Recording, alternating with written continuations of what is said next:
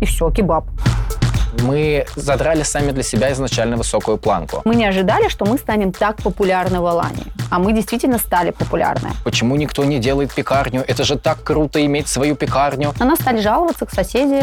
А мы такие говорим, а мы будем делать в чайничках. Мы думали, что мы откроем кофе с маффином. Но Нас- только мы не завтракаем осьминогом. Только мы не завтракаем осьминогом. Какая система учета? Зачем она тебе нужна? Они такие, так это же не чай. Мы не понимаем, куда мы движемся. Мы не знаем, что будет через год. Иностранный бизнес в Турции сложно принимают. Он говорит, в России все классно, все четко.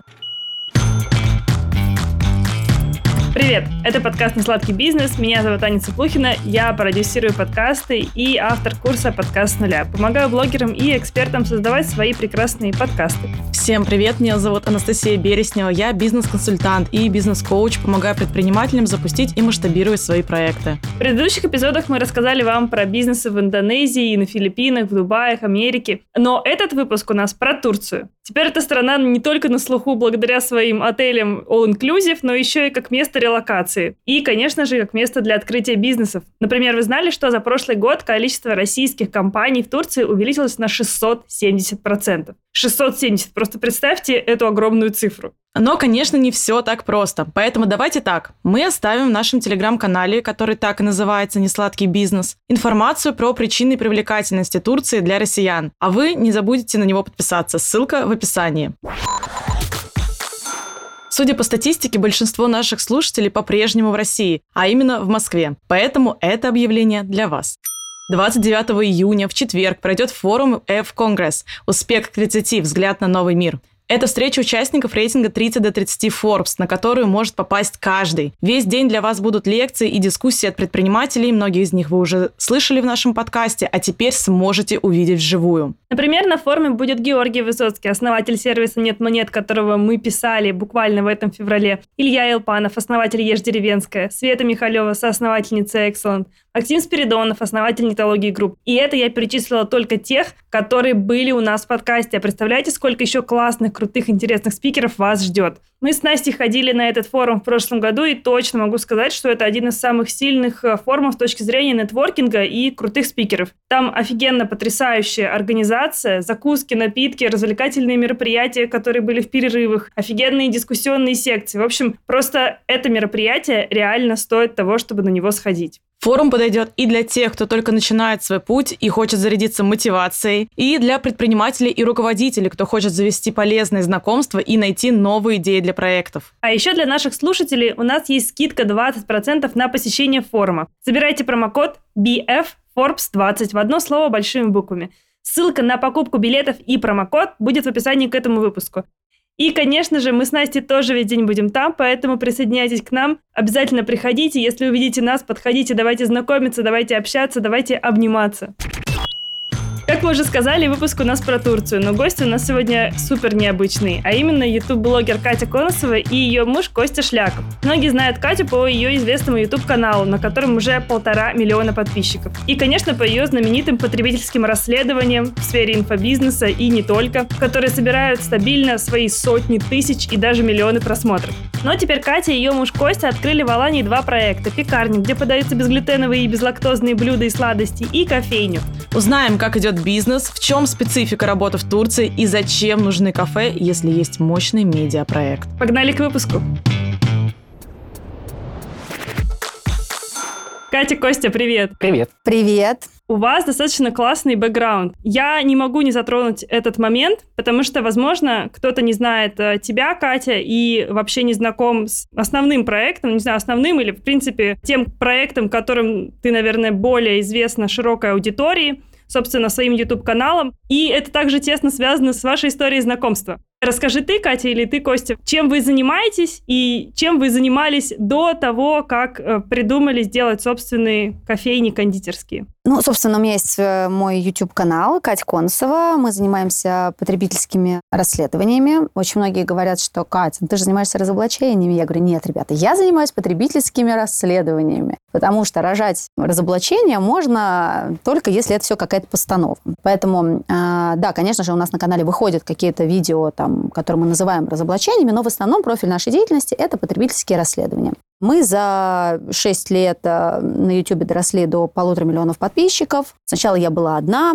Вообще начинала я с э, другого формата видео. Я занималась распаковками с Алиэкспресс. То есть вообще другой формат, который вообще никак не связан с той деятельностью, которой я сейчас занимаюсь. Но потом э, я поняла, что я выросла, я изменилась, мои приоритеты жизненные изменились, и я ушла в тот формат, которым я сейчас занимаюсь. Начинала тоже одна и постепенно обрастала командой. И вот сейчас наша команда очень большая. На YouTube работает где-то, наверное, уже человек 20 22, наверное. Ничего себе. Да. Это full time. Это full time, да. Это редактора, это монтажеры, это различные направления проект-менеджеров, дизайнеры и так далее. Да, достаточно большая команда. И, собственно, э, три года назад, когда началась пандемия, мы с командой поняли, что в Москве достаточно тяжело находиться, очень захотелось э, перезимовать где-то в теплых странах, начали рассматривать там Бали, Таиланд, но тогда все закрывалось, и нам сказали, слушайте, ребята, вот как бы есть Турция, вот такой город Алания, там так классно, мы такие, Алания? Я даже, если честно, не слышала про Аланию три года назад.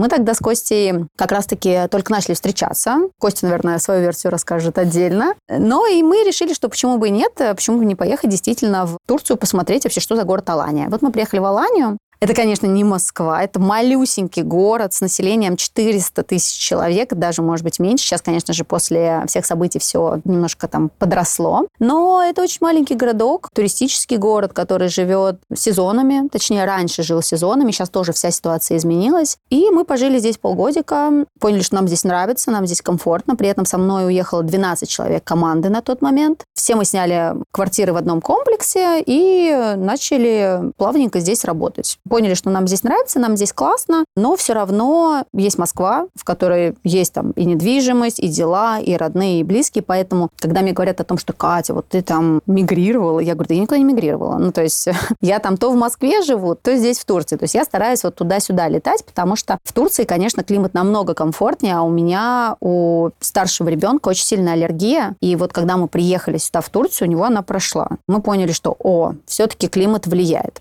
Это такое предыстория, как мы очутились в Турции, кто я такая. А Костя расскажет, наверное, как у нас все сложилось. У меня бэкграунд был такой, что после университета я занимался ивентами в студенческих направлениях. Это организовывали всякие форумы для студентов. Но со школы я снимал видео, но это больше было как какое-то хобби. И когда я решил, что надо попробовать себя в чем-то своем, и я ушел в съемку видео. Начал себя как э, фрилансер развивать, и в какой-то момент э, наши пути там с Катей пересеклись, и меня попросили там помочь на съемке, и вот в итоге до сих пор типа помогаю.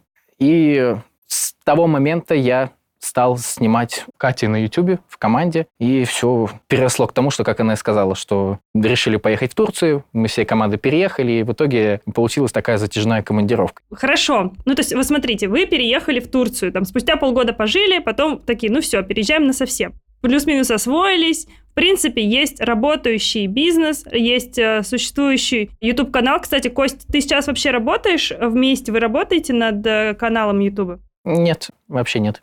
Все, вот как раз важный момент, что вы стали работать отдельно, но по сути продолжали медиа.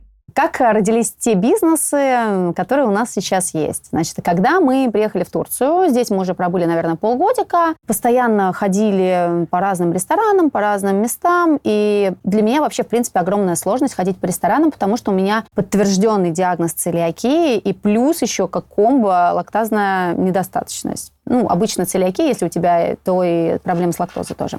А объясни для тех, кто не знает, что такое целиакия. Целиакия – это невосприимчивость глютена. То есть все продукты, в которых содержится клетчатка и глютен, твой организм не может перерабатывать. Отсюда у тебя начинаются проблемы с желудком. Например, вздутие, диарея, постоянная тошнота. И, соответственно, когда я хожу в кафе, то у меня начинается такое дотошное изучение меню, постоянная связь с официантом. А скажите, пожалуйста, какую вы муку используете? А скажите, пожалуйста, какой вот у вас здесь хлеб? А безглютенового нету хлебушка случайно? То есть для людей, у которых такая проблема, любое посещение ресторанов – это проблема.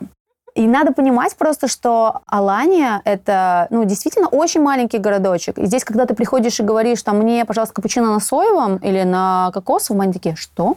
Здесь только сейчас, вот спустя там три года, индустрия немножечко двинулась, приехало много русскоязычного населения, и сейчас действительно пришла тенденция сюда, да, там растительное молоко. Все, что касается глютена, Турция – это 100% глютеновая страна. То есть булки, хлебушек очень вкусный. И, конечно, здесь вообще практически нет безглютеновых продуктов. Конечно, есть местный магазин Мигрос, в котором есть малюсенькая полочка без глютена, но все это, ну, сами понимаете, достаточно тяжеловато питаться одними и теми же продуктами. И вот где-то через полгода пребывания я такая вот ходила здесь, ходила, я говорю, блин, так хочется открыть такую вот маленькую какую-то кофейню, вот чтобы там кофе было. И, например, какой-нибудь хлебушек безглютеновый, потому что я пыталась найти, где мне можно заказать безглютеновый хлеб, но я не смогла найти в Алании. И какие-нибудь десертики безглютеновые, потому что ребенок у меня тоже скажем так, было подозрение, что у него целиакия, поэтому врач тоже попросил ограничить на полгода его питание, но он очень хотел сладкого. И вот родилась такая идея, давайте попробуем там открыть какую-то маленькую кафешечку. Начали узнавать, начали смотреть места. И дальше просто все сложилось как пазл на самом деле. То есть мы очень быстро нашли классное место, там, где мы и хотели открыться. Это такой туристический центр Алании. Но помещение оказалось немножечко больше, чем кофейня. То есть оно оказалось таким полноценным кафе уже. И когда мы увидели, что у нас есть полноценная кухня, мы подумали, ну, как бы, наверное, странно открывать здесь просто пироженку, когда у тебя есть полноценное место для кухни. Подумали, окей, давайте попробуем сделать кафе полноценное, да, с меню. Там пускай это будет сначала только завтраки. Вот только завтраки и десертики. Начали искать шеф-повара. И вот здесь э, мы столкнулись э, с первыми проблемами, так как у меня вообще не было опыта в ресторанном бизнесе, но мне почему-то казалось, что да ничего страшного, ну как бы что, я не разберусь, да, все мы сделаем. Тем более, когда у тебя есть медиаресурс, ты понимаешь, что ты можешь там спросить у подписчиков, да, там ты можешь э, очень быстренько какие-то вопросы порешать, потому что у тебя куча контактов, у тебя есть вот эта база, да, с которой ты работаешь. Конечно, если бы, наверное, у меня бы не было этого ресурса, я бы вообще не полезла в ресторанный бизнес. Но, если честно, конечно же, все это было на какой-то дикой инициативе, все это было на, на таком легке, что вот сейчас, наверное, да, если вот посмотреть назад, я бы уже не открыла то, что мы открыли.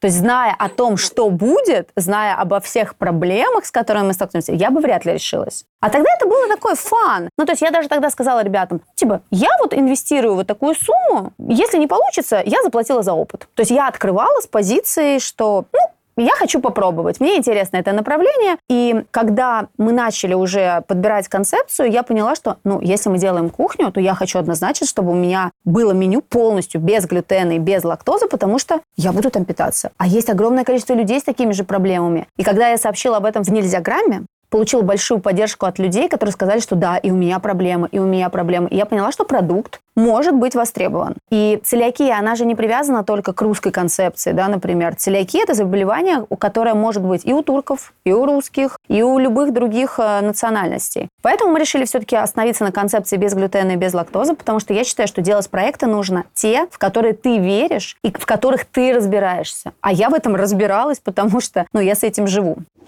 А можно тогда вопрос сразу к Косте? Вот Катя говорит, мы пошли, мы нашли помещение, мы там все это. А как вообще ты отнесся к вот этой затее? Ну, типа, Кать, в смысле ты не можешь есть э, глютен и молочку, и ты решила открыть собственное кафе в другой стране? Ты что, не можешь дома там, не знаю, выжать молоко из овсянки из этой?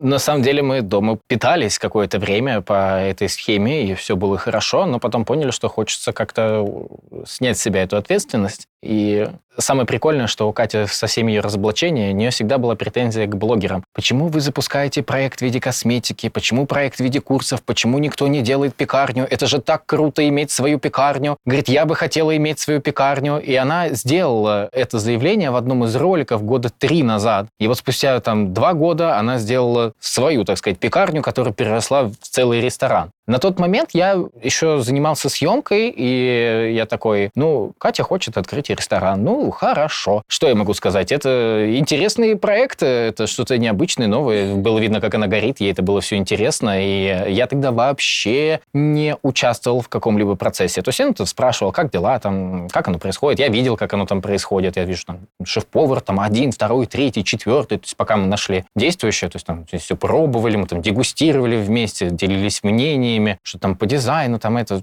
делали, делали. То потом пришло мое участие в кафе. А теперь есть понимание, почему блогеры не запускают пекарни?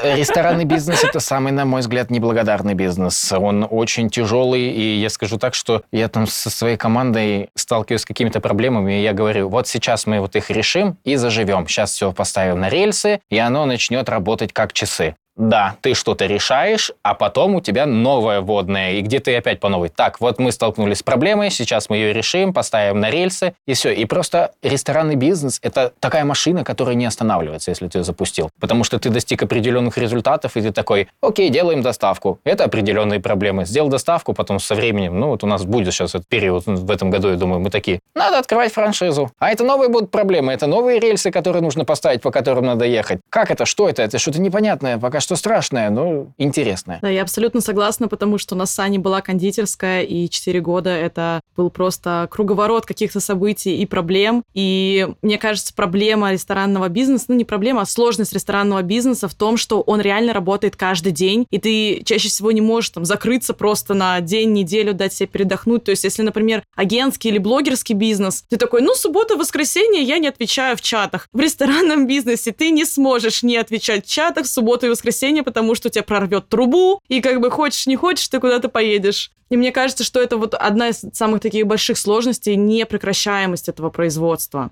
Я на самом деле скажу так, что в последнее время, если вы заметили, достаточно большое количество блогеров, каких-то медийных лиц начали открывать рестораны но на самом деле они никаким образом не участвуют в процессе именно открытия и операционной деятельности этих ресторанов. Потому что в основном это имя. То есть э, удобно прикрыться крупным именем, когда за тебя там все делает остальная команда. Но так как мы начинали делать бизнес, э, в принципе, в Турции, то здесь нету таких каких-то больших компаний управляющих, да, кто мог бы за тебя открыть ресторан, а ты занимался бы только маркетингом, например, как я, да, есть занимался только пиаром. Конечно, было бы круто, если бы здесь был свой там Пинский или был какой-нибудь там White Rabbit Group, но здесь таких нет. Я не думаю, что им Алания интересно, потому что Алания очень сложный рынок супер сложно. Это, еще раз повторюсь, это сезонный город. Это город, в котором индустрия... То есть если рассматривать Турцию, есть Стамбул, да, есть там Анталия, и их нельзя сравнивать. Это как сравнить Москву и Пензу, например, или там какой-то маленький городок, да. То есть здесь еще инфраструктура не готова к каким-то таким вот проектам, типа, наверное, каким-то серийным проектам, да, очень сложно. Есть свои особенности. То есть даже мы вот сейчас, уже там ресторан у нас работает больше года, и даже мы сейчас понимаем, что вот запускать, например, франчайзинг будет очень тяжело. И именно из-за турецкой специфики бизнеса. А в чем состоит сейчас, э, по твоему мнению, специфика бизнеса в Турции? Основная проблема – это экономика, то есть э, безумная инфляция. Не вспомню точно, но, по-моему, около 60% инфляция за 2022 год была. К январю 45% было. Вот. И она сейчас продолжается, сейчас уже полгода прошло, сейчас еще какой-то процент за полгода прошел. Второе – это постоянное повышение минимальной заработной платы. В два раза увеличилось по сравнению с апрелем прошлого года. Просто в два раза. Чтобы вы понимали, например, в, я не помню, сколько у нас сейчас в, в России минимальная заработная плата, ну, допустим, 20 тысяч рублей, да? Так вот, э, в Турции за полгода она выросла до 40 тысяч, пожалуйста. Ну, то есть это непредсказуемо. То есть это не индексация раз в год даже, да? То есть это, о, сейчас у нас вот столько, о, сейчас у нас вот столько. И повышение цен на продукты на закупки. То есть сейчас, вот я буквально недавно была в Москве, как раз я была в Пино, я позавтракала прекрасно осьминогом, там выпила кофе с утра, и я смотрю на счет, и я понимаю, что а у нас в Алании такие же цены. Но нас... только мы не завтракаем осьминогом. Только мы не завтракаем осьминогом, да, а у нас тут как бы овсяночка там и так далее. Ну, то есть, понимаете, цены сейчас в Алании сравнимы с ценами в Москве.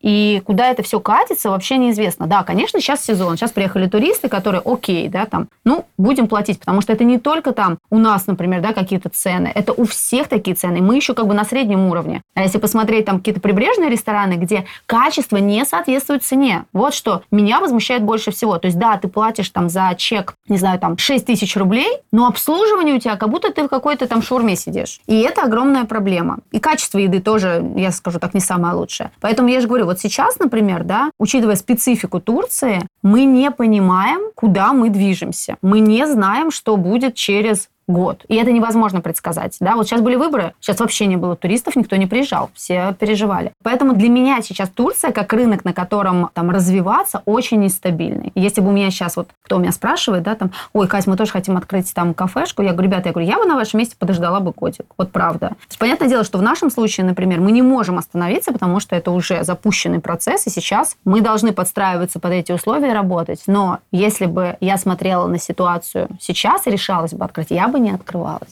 Знаешь, ты говоришь такими словами, что если вместо слова «Турция» сказать «Россия», то будет примерно такой же смысл и такой же вайб. В каком-то смысле да, но вот у нас сейчас, например, управляющий работает, Алексей, он работал до этого в кофемании, и он мне как раз-таки сказал, он говорит, ты знаешь, как я думал, что в России такие проблемы, да, там постоянная текучка кадров. Но нет. Он говорит, в России все классно, все четко. А здесь действительно, то есть ты, приезжая сюда, ты откатываешься назад. То есть очень многие люди думают, что, о, круто, я перееду в Турцию за опытом, да, я там почерпну какой-то опыт, работы на международном рынке. Нет, это ты приезжаешь сюда и привносишь сюда свой опыт ты здесь обучаешь их чему-то новому. То есть ты здесь внедряешь онлайн-меню, ты здесь внедряешь какие-то системы учета Айка. То есть когда мы там а, открывались только, допустим, чтобы вы понимали, ты не можешь открыться в Турции без турецкого партнера. То есть ты, как иностранец, обязан взять себе в партнеры турка для того, чтобы открыть компанию и уже зарегистрировать бизнес. Так вот, у меня первый партнер, с которым мы открывали а, как раз-таки лав-кафе, он мне сказал, какая система учета? Зачем она тебе нужна? Есть же вот у нас блокнот, и мы пишем в блокноте я говорю, а как вы планируете здесь вообще, в принципе, понимать по закупкам, да, какая у тебя там рентабельная у тебя позиция, нерентабельная, себе выросла, не выросла? Зачем? Мы же вот видим, вот у нас есть табличка. То есть настолько здесь все было вот ну, на таком достаточно примитивном уровне. Конечно, сейчас, опять-таки повторюсь, да, здесь многие, допустим, там взяли онлайн-меню, которым мы пользуемся, там переходят на наши системы, которыми мы тоже пользуемся. То есть мы в какой-то степени стали новаторами, да, в Алании. Не говорю, что во все Турции, но в Алании точно. И мы очень этим гордимся, что мы сейчас там вызвали вот эту конкуренцию. Бизнесмены стали немножко апгрейдить, да, свой уровень. Но, еще раз повторюсь, если ты едешь в Турцию за опытом, то ты тут его не получишь. Ты будешь делиться своим опытом и настраивать здесь систему под себя. Мы уже рассказывали в наших соцсетях и прошлом выпуске подкаста о проекте «Факап дня», который мы сделали вместе с онлайн-лекторием «Синхронизация». Это интервью с предпринимателями, где они рассказали о неудачах, которые случались в их бизнесе. Так вот, проект выйдет 26 июня, и если вы слушаете нас позже, первые видео уже выложены в сообществе синхронизации ВКонтакте. В первом выпуске мы поговорили с Седой Каспаровой, тренеру по дизайну голоса, речи и публичным выступлениям. Она автор самого масштабного онлайн-курса по голосу и речи «Голос может», на котором она обучила более 19 тысяч учеников из 47 стран мира. Этой гости не было у нас в подкасте, поэтому особенно рекомендуем посмотреть это интервью. Седа рассказала о неудачах, которые случились в ее проектах от почти сорванного ивента до падения прямо на сцене. Второй выпуск выйдет 28 июня тоже с новым гостем Дмитрием Спиридоновым, основателем сервиса Cloud Payments. Сейчас он судится с банком Тинькофф о своей доле в компании, но начиналось еще все в 2014 году, и тогда проблем было не меньше. Например, украденный бухгалтером полтора миллиона рублей. Ссылки на все интервью мы выложим в наших соцсетях и под этим выпуском с 26 июня. Приятного просмотра! А кто ваша аудитория? Ты говорила, что целиакия, в принципе, как проблема, это не какая-то особенность русского народа, ну что логично, но, опять же, только в каких-то более осознанных, наверное, обществах, продвинутых, в принципе, есть понимание, так, что-то у меня вздутие, наверное, надо с этим разобраться. Ну, то есть, мне кажется, что мода так или иначе на безлактозные, там, безглютеновые продукты, она есть в определенных регионах. Кто сейчас ваша аудитория? Местные или экспаты? Может быть, получилось приучить местное население есть такую еду? На момент, когда мы только-только открывались, у нас 92% это было русскоязычного населения, 5% было местного турецкого, и сколько там, 3% это были европейцы. Бум произошел после сентября. У нас увеличился поток русских, здесь было просто невероятное количество. А сейчас все ушло в обратную историю, в небольшую такую регрессию, потому что люди поуезжали, очень многим там стали отказывать в ВНЖ, и местная аудитория, которая здесь русская жила, она уехала. И сейчас у нас поменялся процент следующим образом. Это 72% это русское население, гости нашего кафе, это 15% турков, и оставшиеся это европейцы. По личностям, ну, я имею в виду, если взять такой портрет вообще нашего среднестатистического гостя, то это девушки с детьми, которые занимаются какой-то удаленной работой. То есть это могут быть отдельно айтишники, но это больше к мужчинам относится, айтишники, и э, нутрициологи, йоги, спортсмены, гвоздистоятели, психологи, агенты недвижимости. Ну, то есть, э, так скажу, наверное, одним словом, довольно духовные люди. По вашим прогнозам, когда вы планировали открыть кафе, делали ли вы предположение о том, кто к вам будет ходить? Вот такие же 70% русских? Или вы думали, сейчас мы придем, сейчас мы турков научим, Сто процентов. Не хочу 100%. говорить, что, что мы как-то подходили инфантильно к этому процессу, но, наверное, так и скажу, потому что вот концепция Love Cafe, ну, знаешь, многие могут подумать, там, Катя пришла, расписала бизнес-план, написала все, как будет. Вообще не так все было. Говорю же, мы думали, что мы откроем кофе с маффином, две позиции. А открыли огромное меню с продуктами без глютена и без лактозы. Поэтому, когда я открывалась, идея была, что к нам будут ходить, ну, там, и местные, какое-то русскоязычное население, и моя аудитория, конечно, конечно же. Но потом это все, конечно, то, во что это вылилось, мы не ожидали. То есть мы не ожидали, что мы станем так популярны в Алании. А мы действительно стали популярны. Аналитики по аудитории явно никакой не проводилось. Где-то на уровне ощущений было понятно, что это будет э, аудитория Катина, потому что она активно об этом рассказывала. И когда мы завели страницу в Инстаграме, все, кто у нас там спрашивали, мы понимали, что это ты заходишь, смотришь, ага, подписан на Катю, подписан на Катю. То есть это создавалась уже такая картина, понимание, что да, будет очень много Катиной аудитории. Скажите, а есть ли какая-то разница между турецкой аудиторией и, не знаю, европейской, российской? Может быть, это привычки какие-то другие? Есть и очень большая разница. И первое, когда я с этим столкнулся, это было с нашим барменом, когда мы решили вводить чай кафе. Потому что в Турции, если вы были, то вы видели маленькие вот эти бардачки, стаканчики, в которых они пьют чай. И это такой чефир-чефир, прям такая заварка-заварка. И они ее пьют просто огромным количеством стаканов в день. А мы такие говорим, а мы будем делать в чайничках. И у нас, э, когда мы разрабатывали рецептуру, сколько нужно положить чая, мы говорим, вот, допустим, там 10 грамм. Они такие, так это же не чай, это крашеная вода. Поэтому туркам, когда они видят, что им выносят чай в огромных чайниках, что они могут сразу пить большими стаканами, для них это, ну так, в новинку. То есть они так не привыкли. То есть не то, что они от этого там чураются, но они такие, ого, типа, ничего себе порция. говорит, не такой крепкий, конечно, как у нас. Ну, ну чай. У них хлеб, он здесь какой-то такой своеобразный, он очень такой дешевый, а у нас он, ну, во-первых, безглютеновый, дорогой, с какими-то вкусами, тоже в новинку, то есть не очень это понятно. Плюс у нас э, есть э, позиции в меню с э, там, русской, украинской кухней и Люди, когда ее, то есть, ну, видят такие ну, пельмени, сложно объяснить людям, что такое пельмени. Или, например, вот ну, там был тоже недавно случай вот в кондитерской, мне очень понравился. Приходит турок, спрашивает, расскажите мне про витрину, и там кассир ему объясняет, говорит, так, это пирожное называется картошка. Вот, и он на турецком говорит «картошка». Он говорит, что такое картошка? И он ему переводит. По-турецки говорит слово «картошка», и у человека просто взрыв мозга, он говорит, почему пирожное названо в виде картошки. Но дальше он говорит, так, а это птичье молоко. Но оно не из птицы и не из молока. И я просто понял, что у меня кассир посыпался, когда нужно турку объяснить какие-то русские, которые для нас привычные там блюда или десерты. То есть это, конечно, да, сложно. То есть турки такие, так, ладно, какое-то птичье молоко, картошка, странные люди. То есть э, в этом плане, да, есть, конечно, сложность. А спустя какое время вы решили открывать второй филиал, второе кафе? Я даже не знаю, это, э, получается, это две разные концепции или это все-таки одна?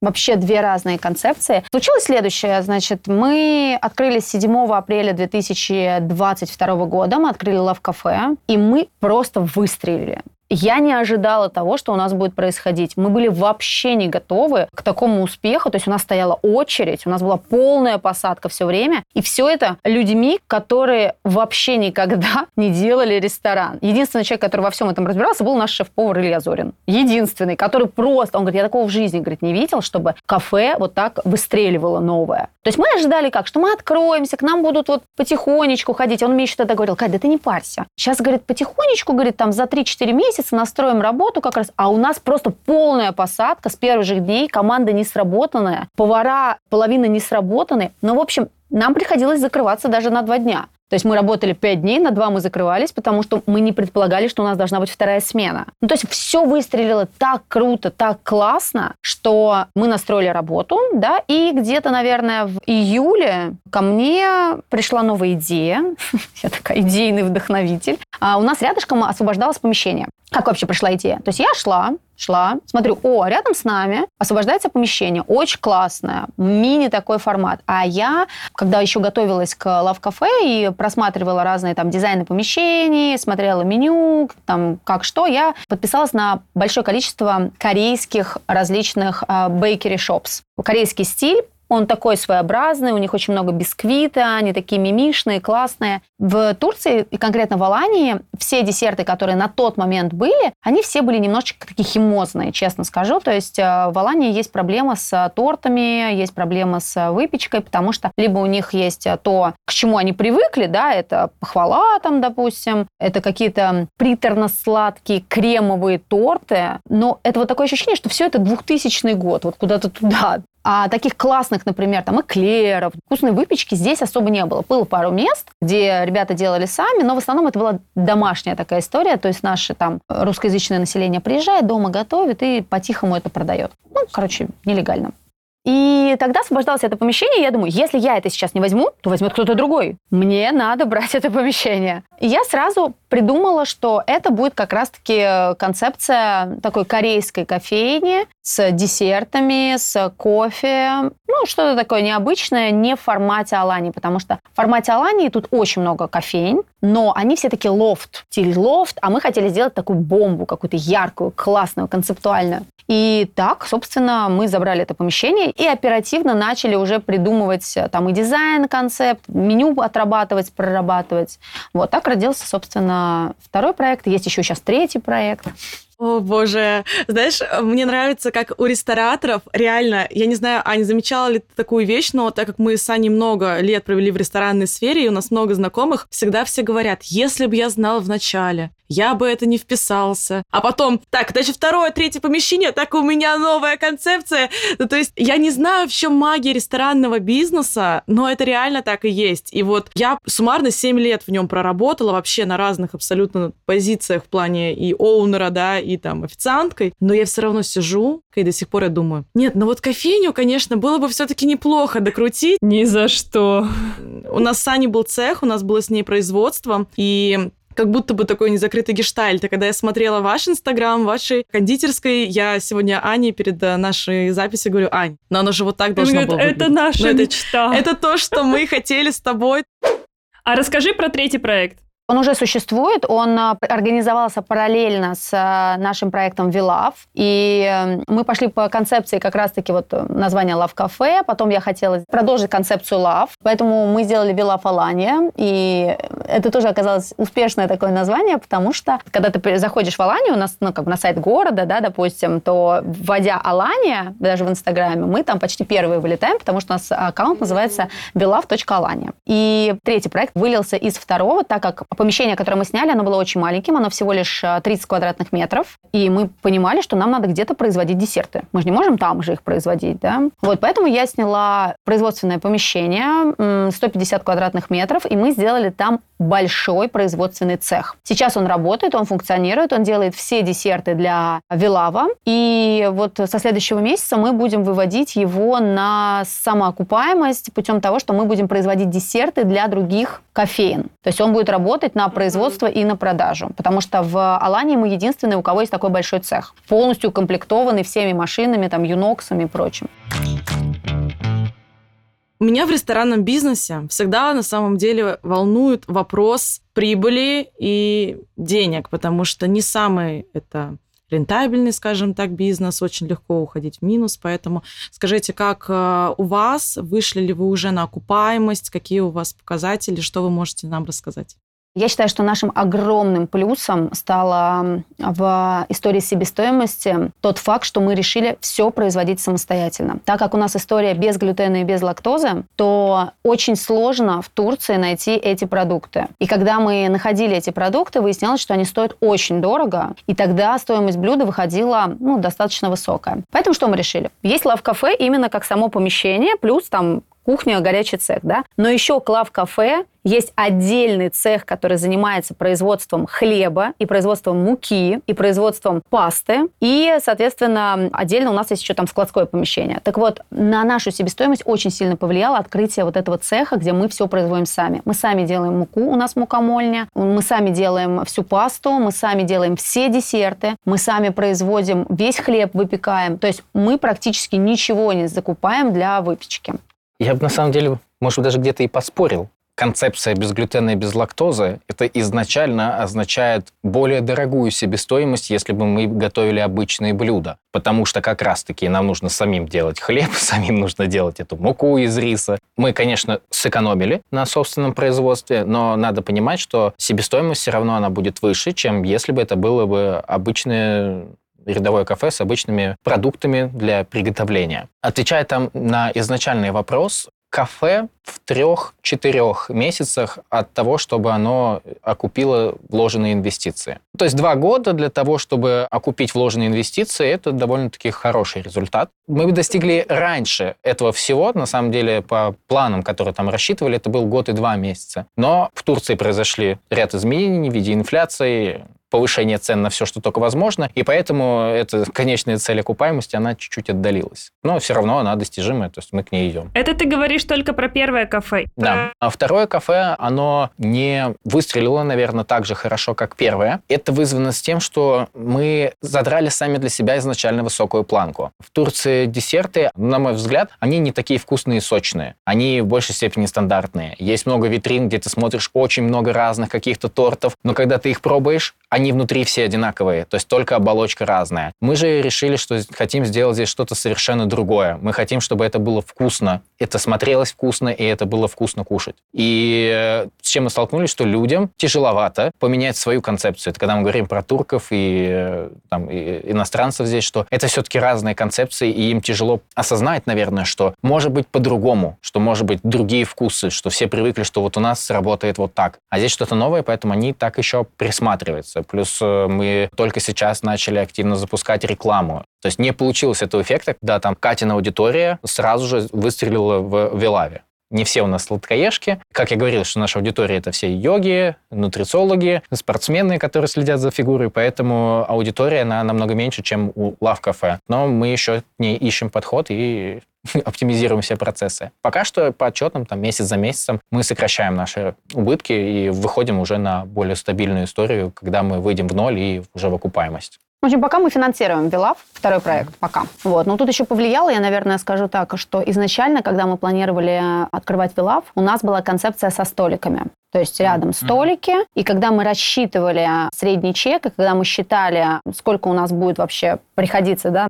И а, модель поведения гостя. Да, то мы рассчитывали на то, что вот он пришел, он сел, он покушал спокойненько и ушел. Но у нас сложились проблемы с скажем так, конкуренция, конкуренция, турецкая суровая конкуренция, и на нас стали жаловаться к соседи, и дошло все до того, что нам сказали убрать все столики, потому что у нас достаточно маленькая кафешка, и по лицензии мы не можем ставить столы, хотя все соседние заведения такого же размера, у них есть столы, но у нас нету. То есть как только у нас выставляется хоть один столик, к нам тут же приходит администрация и нас закрывают. Поэтому есть определенные, да, тоже сложности с тем, что иностранный бизнес в Турции сложно принимают пришлось переделывать концепцию на ходу, да. когда люди могли ну, там, выпить вкусный напиток, посидеть, поговорить там, с десертом, и все пришлось переделывать под то, что это только все на вынос. А это довольно тяжело. Турция — это жаркая страна, и ты, когда берешь какой-то десерт, но очень мало людей готовы с ним носиться полдня, чтобы потом вечером его где-то поесть, или брать его куда-то, идти, и там, не знаю, где-то на пляже есть. То есть из-за этого мы столкнулись с этой сложностью. Но мы работаем над этим. То есть мы сделали акцент больше сейчас на все с собой, полностью поменяли концепт. И вот его сейчас нужно развивать. То есть такие палки в колеса, с которыми мы вот справляемся. Можете ли вы раскрывать сейчас уже сумму вложенных инвестиций в проект? Могу ответить в формате квартир. Если бы мы покупали квартиру в Москве, то это была бы однушка. Это то, что касается лав-кафе. А Вилав — это, ну, наверное, тоже однушка, но если в регионе.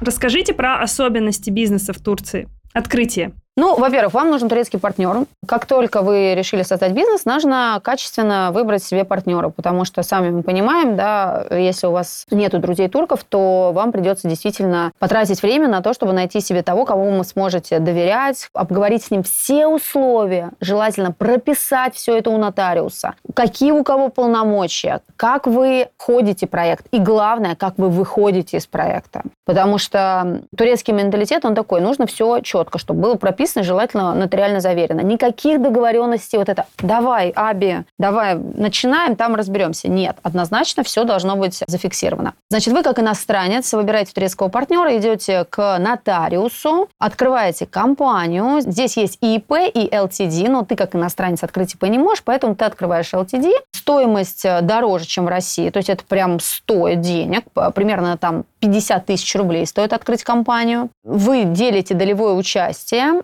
все это заверяется у нотариуса, и дальше ты как иностранец обязан в течение какого-то определенного срока, вот сейчас уже все поменялось, пойти и подать на рабочую визу. То есть ты не можешь здесь находиться по тому туристическому ВНЖ, по которому ты сюда заехал, да, допустим. Ты должен подать на рабочую визу. После этого ты получаешь рабочую визу, и ты здесь работаешь уже как э, сотрудник.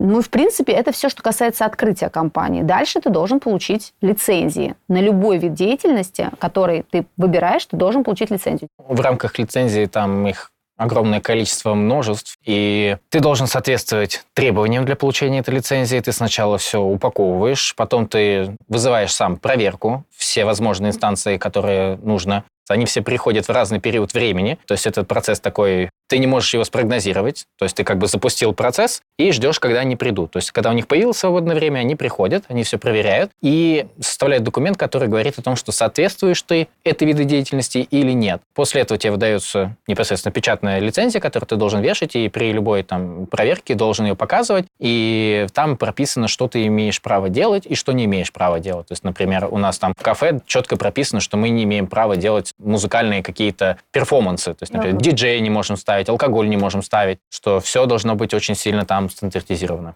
Я, когда только искала помещение, я ориентировалась на российский бизнес, да, я советовалась там с друзьями, у кого есть тоже кафешки. Но турецкая специфика немножко другая. И вот те, кто будет открывать бизнес в Турции, я прям дам совет. Смотрите, перед тем, как арендовать помещение, вы должны пойти в администрацию города, СТАПУ. ТАПУ – это документ о собственности этого помещения. И перед тем, как его арендовать, прийти и сказать в администрации, ребята, я хочу в этом помещении открыть, например, кафе. Скажите, пожалуйста, оно соответствует требованиям или нет? И они вам скажут, так, оно не соответствует, потому что здесь у вас один туалет, а должно быть два. Или нет, вы не можете здесь делать кухню, потому что оно у вас а, там 25 квадратных метров. И это очень важно, чтобы просто не прогореть на том, что ты придешь, снимешь помещение, а тебе скажут, ну извини, делай здесь шурму. И все, кебаб. Поэтому перед тем, как что-либо открывать, идем с документом о собственности и спрашиваем у администрации.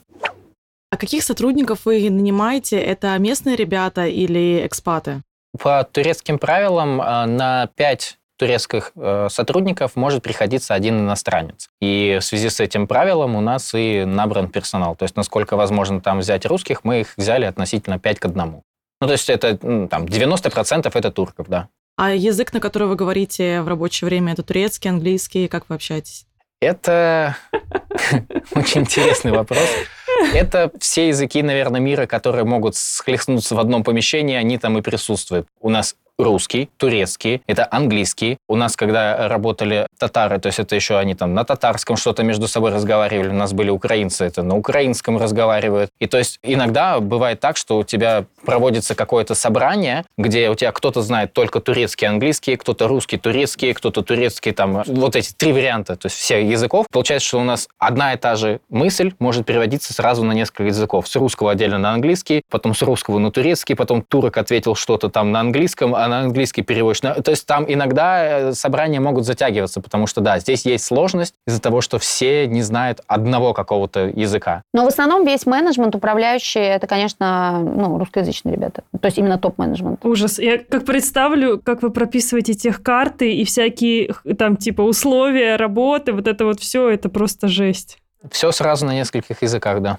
А есть ли какие-то особенности у турков, например, именно в работе? Потому что мы, например, брали интервью у Романа Кумар Вяса, и у него компания на Филиппинах. И вот он рассказывал про особенности ребят на Филиппинах, что им нужно давать очень четкие инструкции, что они очень трудоспособны, но им нужно прям давать инструкцию, как делать. Иначе пойдут делать что-то не то.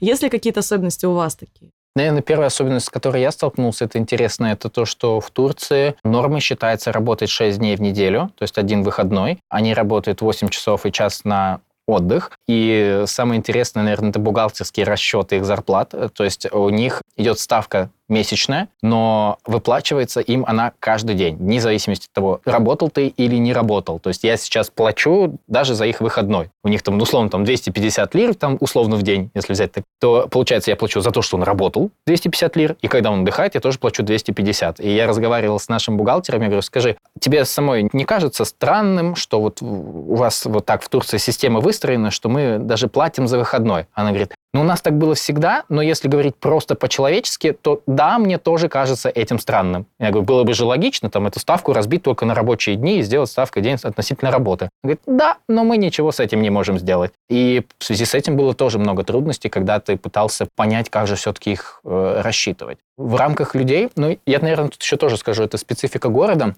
как Катя уже сказала, что Алания – это небольшой город, и мы тут такие пришли э, с классной концепцией, уникальной для города, да даже не только этого города, и других городов, и я там, наверное, громко скажу, что для всей страны, что я не уверен, что можно найти еще прям в таком же ключе, такой же концепции, таком же исполнении, как наше заведение. И тут получается, что мы такие пришли с огромным запросом, и местные работники, которые к нам приходят работать, они прям им тяжело, что там, например, у нас все по технологическим картам, то есть там многие люди такие, боже мой, да э, что прям серьезно нужно 3 грамма специй сыпать? Да, 3 грамма, то есть ни влево, ни вправо. И то есть они прям учатся, им в этом плане тяжело, они не привыкли к этой системе работы, не привыкли, что так может выстроен быть процесс, то есть это они сами говорят, что у вас так классно все там распределено, что кто что делает, это очень здорово. У нас там система тоже через Айка, они же там входят в рабочую смену и выходят из рабочей смены, они говорит, вау, типа, я теперь точно знаю, сколько я отработал, и, типа, я могу понимать, когда я перерабатывал. То есть для них здесь очень много новинок, и для них это, ну, прям что такое, вау, тяжелое какой-то момент. То есть месяц примерно мы тратим на то, чтобы они привыкли, как у нас здесь все устроено. Но сам по себе турецкий персонал, и именно в Алании, опять-таки я не хочу говорить за всю Турцию, имеет свойство прыгать с места на место. То есть у нас очень большая текучка именно вот этого линейного такого персонала. В связи с чем? В связи с тем, что апрель-май открывается сезон отелей. Отели переманивают всех поваров к себе на полгода работы, предлагая им больше ЗП. Соответственно, они все быстренько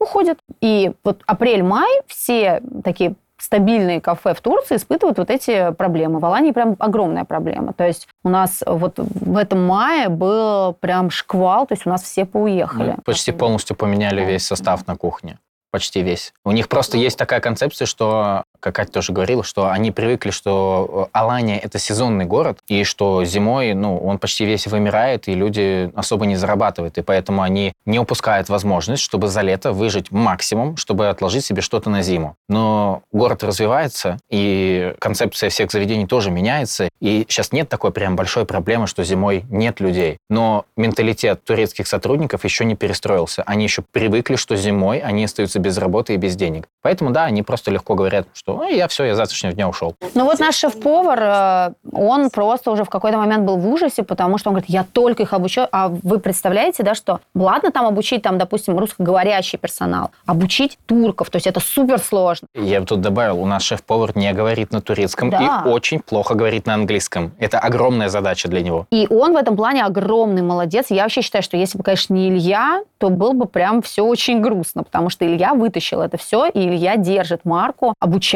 их, они уходят, там воруют рецепты, но он это терпит, гордо терпит, продолжает обучать. Но уже тоже, наверное, привык, потому что сейчас пытаемся выращивать здесь какой-то более-менее стабильный персонал, который будет с нами уже там работать дольше, дольше и дольше. Сейчас уже есть, допустим, ребята, которые турки, которые работают с нами больше года. Интересно, а местное законодательство никак за этим не следит? Или вы не можете никакие правила установить, там, типа, меньше полугода, нет возможности, там, контракты, какая-то вот такая история? законодательное, там и даже на уровне договора, там все прописано, что если ты решаешь уходить по собственному желанию, ты должен отработать две недели. Это есть, и мы к этому привыкли. Но как это здесь работает? что у тебя нет условно там деньги, которые ты должен получить, а они считают относительно реально отработанных дней. И получается так, что ты выплачиваешь им зарплату за уже отработанные дни, ты вынужден это делать. А когда он тебе говорит, что я ухожу, а две недели, он говорит, не хочу. И он уходит. И в этом плане что мы можем сделать? Пойти в суд. Ну, пойдем ли мы в суд? Ну, просто вот, вот эти две недели в денежном эквиваленте не стоят денег, времени, собственных сил для того, чтобы там судиться с кем-то, для того, чтобы там, не знаю, ну, вот эти чуть-чуть денег там ты с него поимеешь. Это того не стоит. И турецкое законодательство вообще очень жестко стоит на стороне сотрудника. То есть если мы за сотрудника не заплатим страховку, у нас огромные штрафы. Помимо того, что ты платишь им зарплату, ты еще и платишь страховку. Страховка за каждого человека составляет где-то около там 12-15 да, тысяч рублей сейчас, если в переводе. Да, около 15 тысяч рублей. Расскажите, пожалуйста, какие у вас планы на будущее по развитию этого бизнеса? Вы уже говорили про франшизу, рассказали, что у вас уже три заведения. Как планируете дальше развивать этот бизнес? Ну, на данный момент основной сейчас план – это, конечно же, вывести проект Вилав на полностью самоокупаемость и на прибыль. Также мы уже получили патент на Love Cafe, то есть мы зарегистрировали товарный знак. Вилав сейчас в процессе регистрации, но вот буквально там, наверное, на днях мы его тоже уже получим. И, соответственно, мы планируем выводить а, проект Love Cafe на франчайзинг, потому что мы считаем его уникальным, мы считаем его интересным. И, конечно же, франшизу мы планируем делать не только на турецком рынке, но и будем искать партнеров, в том числе и в Дубае. Нам тоже это интересно. И, возможно, даже мы будем открываться в России. А не было вообще идеи открыться в России, потому что у тебя аудитория все-таки русскоговорящая, и как будто бы это было логично. Ну и плюс ты еще говорила, что ты спрашивала у своей аудитории, хотят ли они такую концепцию. Я в этот момент подумала, а, а вот ты спрашивала у аудитории. Большая ее часть, скорее всего, живет также в России. И я предположу, что это большие города-миллионники. И насколько проще это было бы такая, взяла, открыла кафе в Москве. Там бы очередь стояла из людей.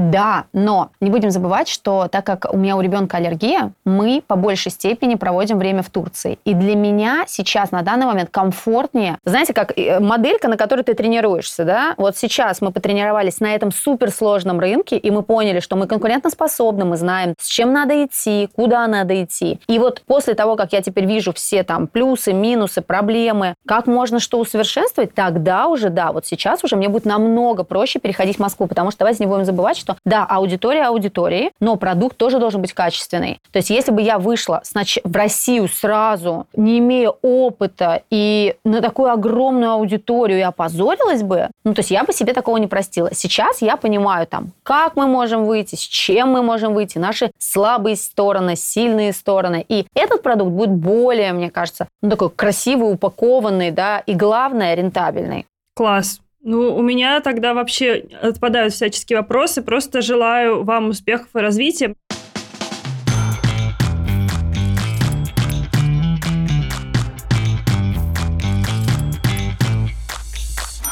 У нас есть еще короткий блиц. Там пять вопросов, мы стараемся их никак не комментировать. Без чего не можете выйти из дома? Телефон называть нельзя. Я без айпада. Я, наверное, без музыки и наушников. Без чего невозможно представить ваш бизнес? Без людей и команды. Тот же самый ответ. Чем бы вы занимались, если бы не тем, чем занимаетесь сейчас? Я была бы врачом. И я бы, наверное, был блогером. Вы почти поменялись местами. Если бы вы могли приобрести одну привычку, что бы это было? И все, тут посыпались вдвоем. Ну, я пытаюсь сейчас, на самом деле, внедрить привычку это читать по утрам полчаса. Просто вот лежать с книжкой. Но я пытаюсь. У меня не каждый день это получается, но я считаю, что лучше хотя бы что-то делать, чем не делать вообще. Конечно же, мне хотелось бы, чтобы эта привычка была со мной каждый день. Я бы, наверное, ответил так, что я хотел бы воскресить свою старую привычку, это заниматься в зале.